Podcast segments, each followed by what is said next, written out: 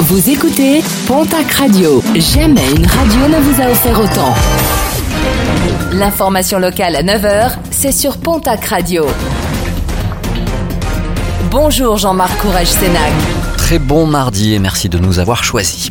Une maladresse qui aurait pu être dramatique dimanche matin à Cessan dans le Gers. Un homme accompagné de deux amis a voulu effaroucher des oiseaux à l'aide d'une carabine. Lors de la manipulation de l'arme, un coup serait parti accidentellement.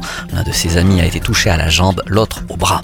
Deux cambrioleurs présumés interpellés en fin de semaine dernière à Biscarros. Des voleurs retrouvés après avoir tenté de revendre leur butin sur un site internet. Une planche à voile, du matériel nautique et un vélo remarqués par la victime de ce cambriolage.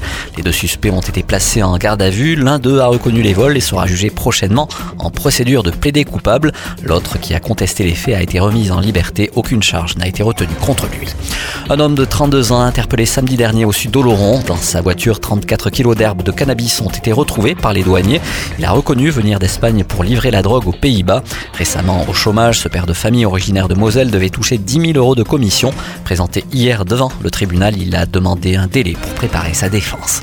Plainte déposée à Maubourguet dans les Hautes-Pyrénées après la dégradation du City Stade. L'équipement sportif du site du Bouscaré, qui fête à peine ses un an d'existence, a été dégradé la semaine dernière.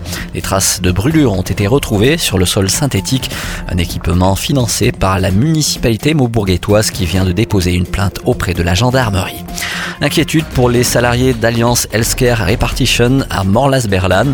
5 des 45 sites de cette société de logistique pharmaceutique pourraient fermer en France, dont celui basé en Béarn. 15 emplois sont menacés. Un débrayage a été organisé hier en milieu de journée pour demander des mesures d'accompagnement à la hauteur de l'investissement des salariés dans l'entreprise.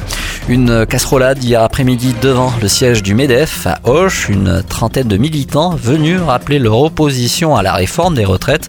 Pour les représentants syndicaux présents sur place, Emmanuel Macron les méprise alors qu'au même moment le chef de l'État écoute les grands patrons, syndicats qui rappellent la mobilisation du 6 juin prochain.